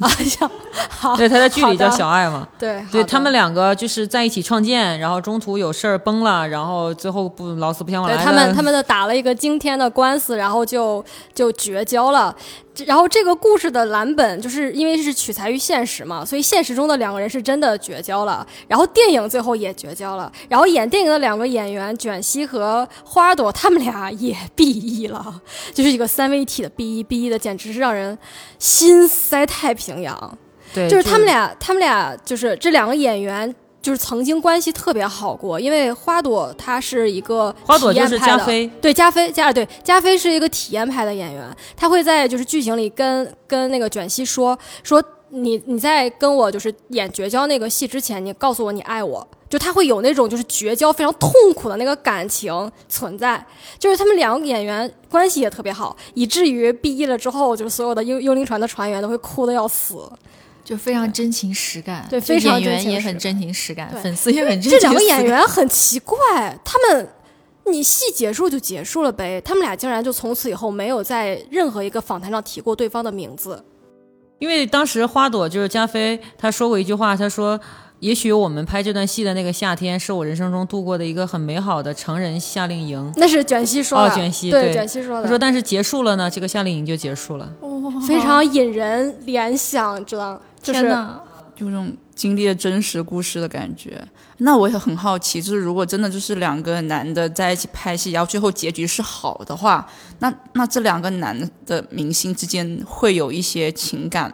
变化吗？这个你就要推荐你去看一个。就是这方面的元祖级的入坑的配对呢，就是还是《魔戒》里面的，《魔戒》里面就是演演国王的那个角那个男性角演员叫维果莫特森，他是一个丹麦演员，然后演精灵王子的那个他是一个英国人，他叫奥兰多布鲁姆，然后他们两个的关系就非常的神秘，就是他们在拍这个片子过程当中，所有的外媒就就是嗯那个那个文字就是一对璧人嘛，这个你都知道。后来当他们片就结束之后，所有的人都会发现，在这个。魔界的这个蓝光的这个什么导演评论音轨，还有制作花絮里面，就是这个年轻的饰演王子这位角色，这个演员，他就溢美之词溢于言表。就是他的溢美之词到什么程度？就是他有很多的人生习惯、人生爱好，包括他说他改变了我对于表演这件事的看法啊。然后他经常讲说，我当年二十岁，我什么都不懂的时候，他就他们两个的化妆的那个就是叫什么化妆间的位置是连着的，就是那个两个椅子都是都是挨着的，然后他们的化妆镜也是连着的。然后呢，他就说我经常从他的位置上看到很多他对人生的理解，他改变了我对各种东西的看法。然后后来就是。有很多的细节，就为什么推荐你去看他们俩？因为他们俩真的是这个世界上你没有办法去解释是是什么样一种情感的。后来呢，这个精灵王子的戏就杀青了。杀青之后呢，他后来又回去补拍。他补拍的时候，当时就是表演国王的那个就是演员他不在，他在他的那个化妆镜上发现他饰演精灵的那个假耳朵被贴在他的化妆镜上。然后他饰演这个角色的第一天，他的定妆照。被贴在他镜子上，已经摸的已经有点就是那个边缘有点泛黄了。哇，我的天呐，磕到了，磕到了，我然是后吧？是吧？这个真的很真。啊、对，然后他们之间的情感，就是说你没有办法说他到底是是什么情感，因为包括后续的各种各样的宣传里面，你会看到演王子这个角色不断的向外界证明他们关系好，他会突然间扑到正在接受采访的那个演员身上亲他，是真正的亲他。哇，感觉毕竟是英国人嘛，毕竟是英国人，啊，感觉王子被打通了任督二脉。是这种感觉。然后他在评论音轨里面说，如果导演那个时候让我舌吻他，我也会觉得这是正常的，因为我觉得我就是可以做这个事情。这是爱吧？这是爱，这一定是爱就是爱。爱了。但是而且延续了非常非常多年，就《指环王》今年也是一样的，呃对对。后加菲面加菲有说他在见那个卷西的第一面，他说我对他一见钟情。哦，哇，都是爱，我的天！对，而且今年呃，去年去年不是《指环王》剧组重聚吗？二十周年。然后呢，有有人会发现演国王的那个人，他在就参加这个剧组重聚的时候，他穿那个 T 恤，T 恤上画了一个小巴车，那个小巴车就是当年他们的化妆间连在一起的时候那个化妆车。哇，这个但是呃，但是这些都是那种像我们这种就是全面的粉丝才会知道的事情，但是也其实没有人会很关注这个细节。然后包括说在前年的时候，就是演王子的那个人，他在微博他在他啊 Instagram 上突然发了一张他们俩很早之前在某个影展上面碰头的一张照片，然后艾特他说你今年六十岁了，啊。那种他们应该就是找到了人生中的挚友的那种，就是独一无二的可。能超越友情。对这种感情，就是你无所谓怎么定义它，就是爱情也好，友情也好，还是什么也好，就是这种感情就是太纯粹、太太美好了。让我想到之前国内的那嗯，那不能叫那一对吧，就是曾经我心中的白月光，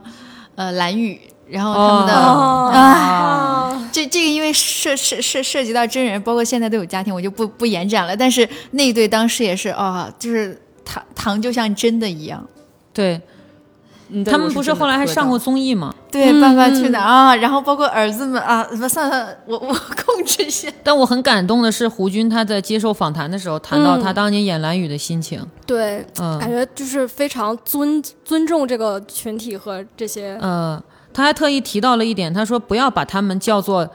其他小众，或者是或者是呃呃对与不对啊什么的。他说这就是一种存在啊，没有任何一个存在可以用这种东西来来判断它。我觉得他胡军是一个非常直的，就是你一三观也看见他很正对。他就是阿尔法，对哦，对对，他还演过乔峰嘛，就是也非常对对对，非常，蓝宇就是统治文学，嗯，对嗯对，就是今天故事对，对，但是接受蓝宇就会要接受一些特别残酷的东西，是因为同志文学它因为偏现实嘛，就非常的沉重。就是 BL 文学里面的所谓的 BE，其实也是很戏剧性的 E BE。对，所以说就是耽美和同志文学，它俩其实是同等级的两个种类嘛。就是耽美会偏向唯美系嘛，嗯，但是同志文学是完全不同的，因为现实就是不可能那么完美的。但是我有时候在想，你说要是郭德纲老师和于谦老师是真的，那他们属于耽美还是属于同志文学？他们属于 RPS 呀。但他俩真的很好磕，呃，对，真的很好磕，嗯、他们是超越了外貌的，就单实吧。他们自愿，他们自愿自己产粮。呃，他们还拍那种海报嘛，嗯，呃，对，还说什么未来二十年也是你了，老伙计什么的。哎，对，生日时候我看特别感动。嗯，那倒是，就是我有的时候在想，我会关心这种故事和情感是不是有有一种冲动，是我们东方人才有的那种东西，就是日本人他经常讲羁绊。我是觉得有些关系是像羁绊一样的存在，就是我我不是一定要看到他们最终在什么地方进行激烈的活动，就是是是这样，就是亚洲的同人作品大约会就是大部分会去就是创造一种羁绊，然后欧美是创造一种就是、呃信任的关系，救赎救赎，嗯，他们大约会救赎，然后我们是羁绊，是这样，对，好像东方会更加稍微细腻一点，对对对，真的是跟文化还蛮有关系。嗯，但是东方的那种羁绊，就是感觉跟呃跟跟更戏剧化的生活是存在关系的。就比如说，我的朋友在樱花树下自裁，那么我要怎么？就是他往往会在一个你能想象的非常 中二的场景下发生，就是很少在日常生活当中你谈到说我和这个人有一个羁绊。就可能这个词带来的就是印象就不是那么的日常，但是欧美提倡的那种，好像在正常的我们日常生活中是可以有复现的。好像真的和文化以及那个习惯的情感表达的方式不太一样。对，对就是文化环境和就是整个发展就是发展史吧，就是就这个就可能比较深刻一点，毕竟就是会跟二战和一战就是会也会有有关联。对，就是就跟伤痛文学存在是它是一样的道理，就是它是因为是时代的产物，它肯定会受到这个的影响。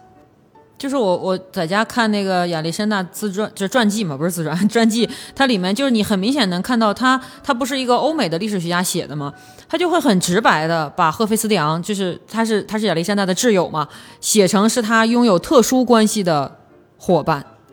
就很呃，我觉得是中文的翻译把他的那层关系给翻译的比较比较淡了，但是你看他的描写很很明白是这个关系。然后，但是在中国人写的史料或者是中国的非耽美或者非同性倾向的，他会写的挚友，就是非常直白的，就是挚友，没有其他关系。嗯，羁绊。对，就是羁绊。但是欧美他他的历史学家会讲说，他们是拥有非超越挚友关系的这种这种存在的。收妹吗，啊，对对对对，但是 但是很难想象男性会会愿意承认这一点，就是我们生活中比较难遇到，就是呃呃呃女性性取向的男性，他会承认我有一个 soul mate。他们好像一般都拿一个拿兄弟来称呼松妹，就是呃，因为我我之前有嗯，我之前有交过一任男朋友，他对于他的这个呃兄弟的称呼就非常的谨慎，就是 就是谨慎就是我的兄弟就特指那一个人，就是而且这个人是我一定仔细考察过的，然后 是是和我长期我们的这个取向不是取向，就是志向志同道合，然后我们俩说到一块儿去，而且本身好像男性的这种关系极其亲密的朋友，在对在他身上是比较少的，所以他会对于那个男生的那个就会看的比较不太一样。那别的男生会叫什么？呃 认识的人，普通朋友。对同事啊我们只朋友是普通朋友，对那个人是我的挚友，是吗？对对对，那那那还挺神秘的，因为只有女性会称呼自己的朋友为闺蜜。嗯，那然后让让你的你的前男友会说这是我的挚友，不，他不会说挚友，但是就是说，哎，我我真的玩到一块儿去的，可能也就这一个铁然后子，老铁双击。嗯，对，他就会为我双击的那个人。嗯，对，嗯，那嗯，就是你看，我们已经聊了很很多嘛，就是所以就终于要聊到我们这个节目非常 神秘的部分，就是呃，这个文学它没有任何可能性就不会谈到性关系嘛，就是他一定会谈到这个东西，然后 就是当他谈到这个部分的时候。你们是一开始就能接受这个部分吗？嗯其实也是不知道为什么，就是刚看到这个就 BL 文学的时候，其实是很自然的，我就觉得啊，好唯美。也许是因为它刻画的非常浪漫，我觉得是那种浪漫的那种气息会慢慢去渲染。你觉得哇，这个他写就是这么一个像首诗一样的感觉，就很真实存在的东西。嗯其实就如果你要要问这个问题的话，那么是不是大家看 BG 作品的时候，对生命大和谐也是需要慢慢接受呢？就如果这个人对生命大和谐不需要慢慢接受，那可能对 BL 的作品他也不需要慢慢接受。但我存在一个问题，就是我存在的问题是说，他这件事儿呢，他就不像这个男 BG 或者不像男女这件事儿这么轻易。它它本质上是一个人类自主开发的一个非自然选择，就是是我人类自己开发的一个接口，它就不是这个不是这个 app 原原装的接口，所以当使用这个接口的时候，它就会有一系列的这个准备啊、清理啊，然后这个呃，这是这是，对他需要 stand by，所以我我是很很。我会很认真的思考每一个故事里面描写的这段关系，当走到这个高潮部分的时候，这个 stand by 有没有做得很好？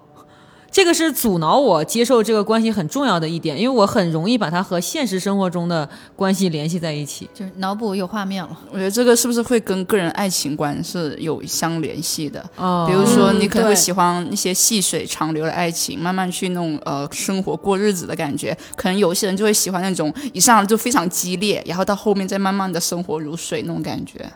是，我觉得这这就是个人感情的一个、那个价值观吧。啊，和我们的价值取向是关联的，可能有是映射对对，就是你可能怎样看待 BL 之间的和谐，你可能就是在你的生活里，你会选择怎样去对待你的和谐。啊，嗯，嗯是这样。就是那我相信，其实我们大概率上，我们都是遵从于社会契约，就是说，对于一个关系应该是呃一对一的，或者是说这个遵遵从一些承诺吧，这样的。但是这一类文学里面往往没有这么严格，而且这一类文学里面，就是所以它会衍生出两个不同的呃分野吧。有一类就是我这种人，就是我是结党，就是说我不能够接受这段关系，就是他们在进行这个关系的时候出现其他人掺和在这个 关系里面，或者是说，嗯、这个关系一开始就不是两个人的。啊、我是这种这种这种阅读的人，就是所以我这种人是结党嘛。但是结党好像在这一类的读者里面是被是鄙视链的下层。还好吧，还好。就是如果是从比如说就是文章的那个 tag 嘛，从 tag 上去讲的话，就是你的文章到底是一对一的关系，还是一对多的关系，就是 all 谁的那种关系，你必须要就是从一开始就把它标明。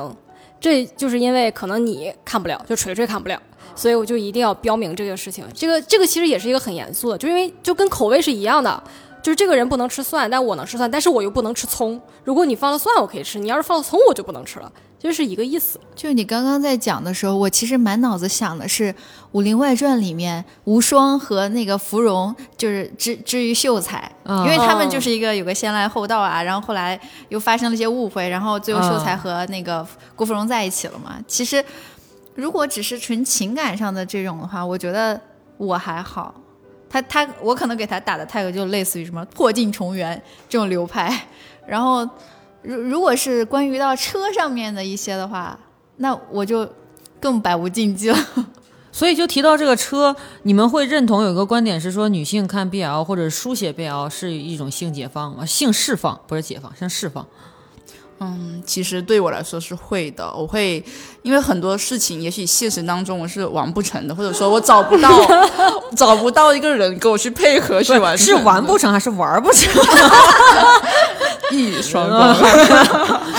但是我可以把它投射到具体情节中，比如说，嗯，他们的花式很多，嗯又或者说他们呃有一方是非常去想去主动去攻的，但是现实生活中我可能会没有这个能力，没有这个工具哦可以去主动去攻。我觉得这是一种映射，会把自己的期许的一种对床事生活的一种习惯放到这个故事情节中解放。我之前从来没想过是这样，就是我之前一直以一种呃旁观者的心态，然后阿仙说的这个打开了我新的世界，就是对我感觉他在以一种第一人称视角在观看这些文学。啊，有点像你在玩游戏会设一个男的对对对那，种感觉。但我我一直以来观看的体验都是我是天花板上那个人，嗯 啊对，所所以我会我会特别关心在这个我看到的这个房间里发生的事情的细节。啊，我突然间明白了为什么你们不关心那些细节，因为你们是那个实行者。其实我是有会会有关心细节的，就是大部分的作品我都可以看，但是并不是我看完之后会百分百的舒服。就是其实其实这类作品你嗯、或许就是不能百分百的，就是算是一种就释放，但是它它或许算是一种就是对自我的一个探寻，就是因为因为就像阿仙说的，这些东西你不可能在现就不可能在现实里面去尝试的，那你可可能会去想要了解一下它到底是一个什么样的事情，然后你在了解的过程中，你就会去想这个东西如果发生在我身上，它到底是不是可以被接受。然后有一些东西你就，虽然我自我自认为我也挺百无禁忌的，就是抹布也是可以看的，但是你看完之后总觉得哪里不太对劲，就是那种感觉。道德观还是在作祟。对，就是是有，但是我又不是像锤锤那样的纯洁，但是这里面有一个分野是我可以看，但是我绝不会写，嗯，你还是在进行一个双标的解呃释放。就是我可以去不，就是你不你不会去做这件事情，不等于你不去了解它，就是我看它，但是我不会把它写在我的作品里，就是我不会，就是这不是我会选择的东西。但是并不妨碍我去了解它和偶尔爽一爽，对，总得接受一些多元的东西，总想去学习对对好奇的东西。打开一下，对，而且这个，因为因为因为我感觉和车相关的这些，呃，它它它是一个新世界，非常多元。然后然后我也是上帝视角，但是我的那个上帝视角就像是一个呃小孩子在。第一次玩玩具和玩非常非常多玩具的时候，那种哇还可以这样玩，哇还可以这样玩，好神奇，就就类似于这样子。然后包括像那个婵婵说的那种，也会看非常多类型的，但是就是还是那个落脚点，你你舒不舒服？你会不会选择二次再看类似的？因为我有我有考虑过这个问题，就是我是会喜欢那种灵肉结合型的感情，就是你不能只有和谐，你得有感情。如果如果你的感情没有到位的话，这件事情对我来说就跟鸡肋一样。所以所以我会有的时候看完有一些作品，我会觉得不是我的菜。我觉得肉是个催化剂，是加深感情的一个很好的工具。是，就是不管是感情在前还是感情在后，它总要有感情。如果你这个感情不存在的话，那你这个行为本身对不合理的一个行为。对，那你就会觉得有点难受了。嗯，是这样。就纯肉只是为了临时爽一爽，但是你要是想非常喜欢这个作品，它还是需要有它的那个内涵，就是这个人物是否是呃生动的、真实的那种感，就就就人设吧那种。是不是本质上我们在追寻一种爱情故事呢？确实是这样啊。而且我觉得，就是肉文，其实对我们来说是一种性教育启蒙。哦嗯，嗯，我我对我我被这个教育过，因为我之前不太明白这件事情是怎么发生。就是你第一次接触到这个的时候，我第一次接触的时候跟阿仙不一样，阿仙感受到是唯美，阿仙感受到是情感，我感受到是困惑。就是因为它不是一个。不是一个 app 的自然接口，就是，所以我第一个困惑是这这个接口是哪个？不，我觉得你不能用就是我们现存的这些就是现状去评判这个事情。你怎么知道它它它就是存在的这个结构本身并不是用来做这件事情的呢？那么哦我们怎么、就我们怎么解释前列腺的存在呢？嗯，或者说它的存在不就是非常的？那你说它为什么会那么嗯嗯？哦，对，也是哈。或者说对就是锤是一个更加理性的人，会想很多细节。对，纯粹就是特别把现实的设定带进去看的时候，就会发现卡卡的，很多地方对，是很卡卡怪。对对对，也许你过了一百年，然后就是人类就是出了出了发现了新的就是研究表明说那个其实是就是用来做这个的，那你到时候你的想法又会改变。哦，也也存在这种需要逻辑 自洽。对，对对对对，就是对。如果这个故事里面有任何的行为是我无法自洽的，我没有办法欣赏这个故事，我就开始认真的思考能不能做到，以及怎么做到的。那你很适合去做创作者，突然觉得。你要探索一下，我就但是很多人他会有，就比如说我问过其他的朋友，他们为什么就是不喜欢这一类作品，就是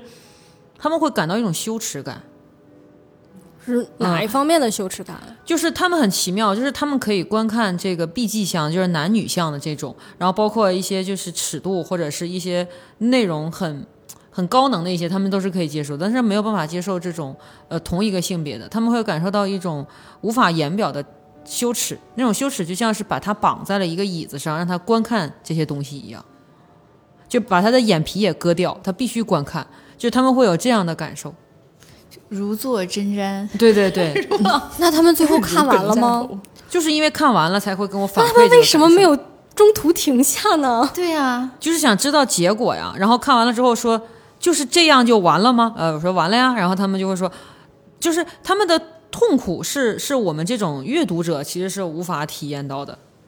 或者他们是不是害怕自己也被打通这个任督二脉？哎，你这个观点很新啊。恐同即深贵。对哦，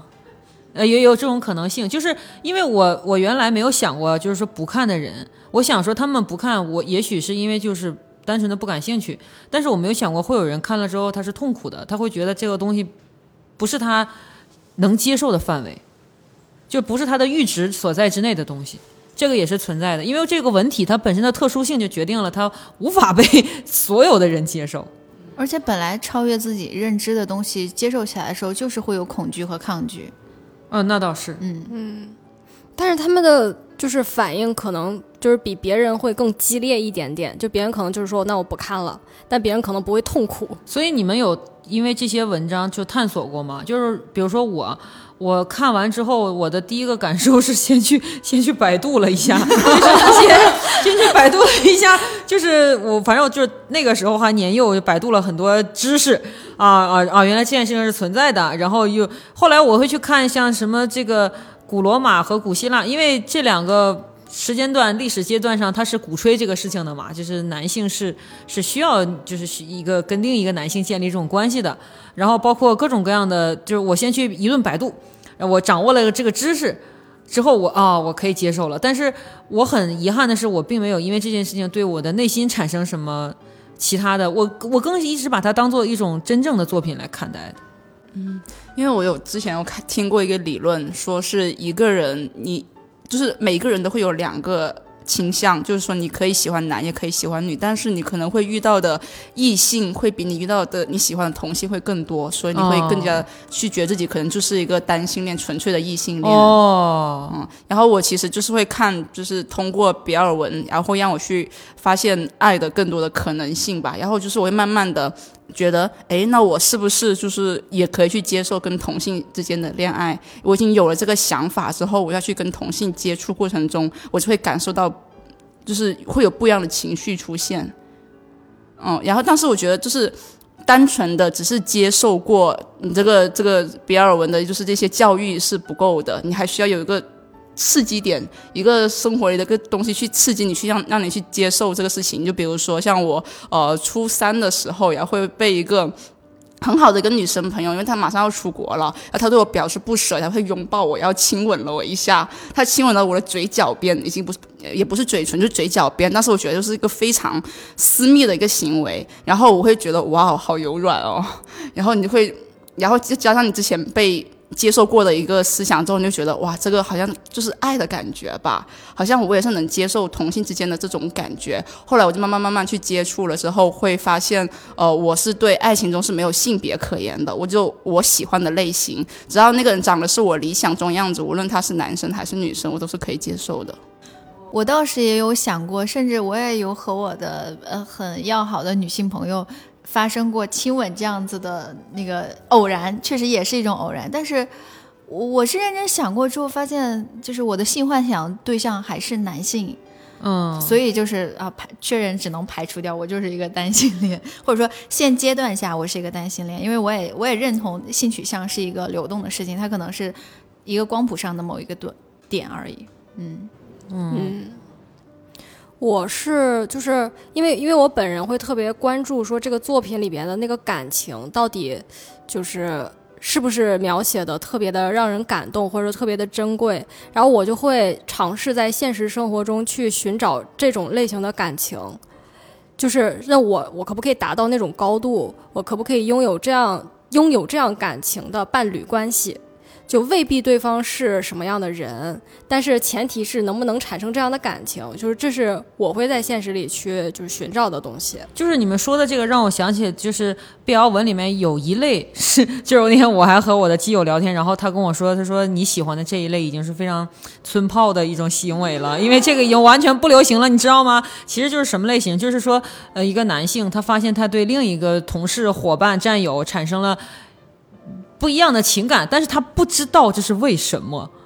然后他他会说，他说我为什么这么关心他高不高兴？我为什么看到他女朋友来看他这么不开心？我为什么老想跟他说话？就是他他也感到困惑，然后他继而产生疏离啊，产生这个远走他乡、背弃这件事情，然后甚至跟这个人绝交。他但是本质上是想说，我我我不知道为什么会对这个同性产生这种情感。就是我非常喜欢看这一类作品，因为他 就是他特别的。特别的触动我，让我发现，其实人在寻找这个情感的最一开始的那个点是什么样的。但是我基友跟我说，这就已经是就是已经被抛弃的一种作品，就是已经不再有人产出这种作品了。你知道你喜欢看这个的可能性或许会是什么吗？是因为我们可能都已经跨过了就是自我探寻关于取向这一这个阶段，但是你可能还没有跨过，所以你会对就是取向的就是觉醒这一部分的内容特别感兴趣。完了，因为你因为你一定是要映射你自己，然后你会去探探寻你自己，就是你会想这个人做了这个事儿，我会不会做这样的事儿？我会不会选择这样去做？你就会自我探寻嘛。就很多人看完之后，就像阿香那样，他会有一一定的取向觉醒。如果你还没有经历，或者说你还在经历中，你就会对这种作品很感兴趣。但我们都已经，他们他对我们来讲都已经是古早的套路了。所以就是到节目的最后嘛，就是其实。嗯，最终我们还是在追寻看一个精彩的爱情故事，只不过这个爱情故事的承载者和我们普通的主流的平台或主流群体想象的不一样。所以你们有什么？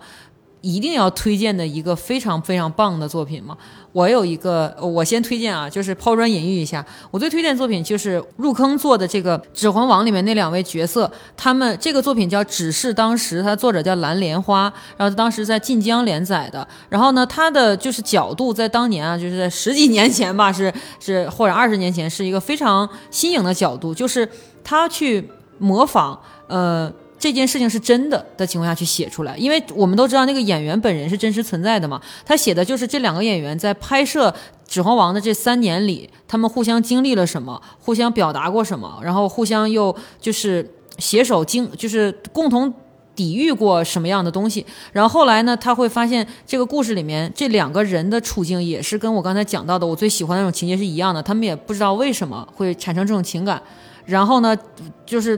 来回的抵制、反抗和回避之后，终于发现可以在一起，但是他们又无法无法逃出。哎呀，你不要剧透啊！对对对，就剧透了，就是大概是这样的一个故事。但是他的写法非常有意思，就是他把这件事当成真的在描写，而且他最重要的就是他里面描写的所有的这两个人所经历的事情都是真真实实发生在宣传期和拍摄期的故事，就所有的故事，它只不过是给这些东西加上了对白啊、所以你看起的时候，所以为什么那么多人会对他们这一对就是无法自拔，以至于这么多年还是在克他们这一对，就是因为他加上对白之后，你真的无法辨认当时这个情景发生的时候是不是真的就是那样的。嗯，这部安利我已经吃下了，非常吃。对，非常大家欢迎大家看一下这个啊，就是他当说他作为普通的一部小说作品，也是值得看的。嗯但是我应该就没有一个太具体的一个一部小说推荐大家看，因为因为我其实看小说、看同人类的东西已经是算是初中、高中这么一个学生阶段的事情了，然后现在其实更多是看的是影视作品吧。那你可以推荐影视作品吗？哦，我想推荐大家看日剧那个老司机的故事。如果你是一个嗯不是那么纯爱的爱好者的话，你希望能开一下车那种的，这部剧就非常推荐，而且呃也就嗯没有多少集，然后每一集大概四十分钟左右，特别适合周末看一下，很放松，也很解压。小说的我好像现在也没什么太多能推荐的，因为也是比较早之前看的。然后我想推一部剧吧，呃，也比较短，叫《超感》。《超感猎杀》它这个是一个比较短小的剧集，然后讲的是，呃，八个人是分布在不同的国家、不同的取向，然后他们有不同的爱人，就类似于这样，但是他们互相之间灵魂乃至身体上有一种通感。然后呃，就是有一个这这个故事就是讲的有一个陌生的组织吧，在追杀他们，然后又有一波人让他们几个人互相联系，然后找到彼此，然后一个互相对抗的过程，呃，就是很多画面去描绘他们的这种通感的时候，那个感觉非常棒。而且它因为也涉及到就是不同的每个人不同的取向，所以这个剧看起来还是蛮爽的。我就不剧透了，但是在豆瓣上的评分也非常高，这是一部很好的剧。嗯，然后我我可以推荐两部吗？那 就如果是就是中文这边，我推荐的是一部就是同人作品，是呃《伪装者》那个剧集的里面的一个 CP 叫楼城，他的那个作品名字叫做《别日何意》，那作者是三 M 太太。这个小说就是简单来讲就是看完想入党，但是。但是它并不是那种所谓的正那种正啊，就是因为它的就是大家也知道那个伪装者的那个历史，它的背景是在那个时候，然后他讲的其实是属于一种就是在那个历史背景下，两个人的感情和他的信仰是如何互相产生了共鸣和交集的。就是他的那个感情极其的细腻，而且还挺神的。那个那个小说我真的非常推荐。然后再推一个是国外的，就是是国外题材啊，也是国内作者写的，叫是那个 T S N，就是社交网络的一个同人小说，叫做那个叫什么叫《长情告白》，它的作者叫兔芝芝。这个小说它有三十万字，然后它里面对它里面最打动我的地方在于它。就是非常真实的还原了一个人得 PTSD 的时候他是什么状态，他是讲一个人如何治愈 PTSD，是因为就是这个这个无所谓剧透，就是这个角色就是里面就是加菲演的那个角色，他遭遇了一场车祸，然后这个车祸因为他里面的剧情的设置导致他联想起了以前很多的经历，然后他就。得了非常严重的 PTSD，然后他要在维持两个人关系感情的同前提下，然后他要去就是跟这个 PTSD 去做对抗。然后这个作者我不知道他有没有就是心理学相关的这个就是学位或者之类的，但是他一定为这个文章的剧情的设置做了巨大的就是。就是文献的一些查阅和资料的一些研究，它里面就不是随随便便的讲一个人就是惊恐而已，它里面讲到这个人就是 PTSD 的时候，他爆发什么样的症状，然后他他怎他是就是他整个人是一个什么状态，包括他的医生会从哪一个角度切入，就建议他怎么去治疗，他身边的朋友、他的家人如何配合他，就是他特别的真实。就我在看这个小说的时候，我就会在想，就它也它也引发了我一些相关，就是跟心理相关的一些就是就是探索，所以这个小说很值得一看。但是我不建议就是有那种就是情感上受遭受过巨大的创伤的人阅读它，你可能会就是进入到假性 PTSD 的状态，因为那个就是会让你想到很多跟感情相关的一些挫败的东西。有种医学科普文的感觉。对，是因为他他的那个就是病情的治愈的过程是跟剧情就是强联系的，所以他真的那个小说真的写的特别的好。所以今天呢，就是我们做了一期突破性的节目，不管是内容上还是我们的选题上都非常突破。也希望大家能够在二零二一年可以尝试看一看这些突破性的作品。啊，谢谢。呃，我还是那个东北话八级的广东老妹儿阿仙。我还是不务正业的 F，也可以叫我富啊。我是更新和打游戏竟然只能选一个的马子园铲铲。呃，大家可以在在在在一些嗯论坛可以看看有没有可能大家看到铲铲这位太太的作品啊。算了吧，算了，社社死社死。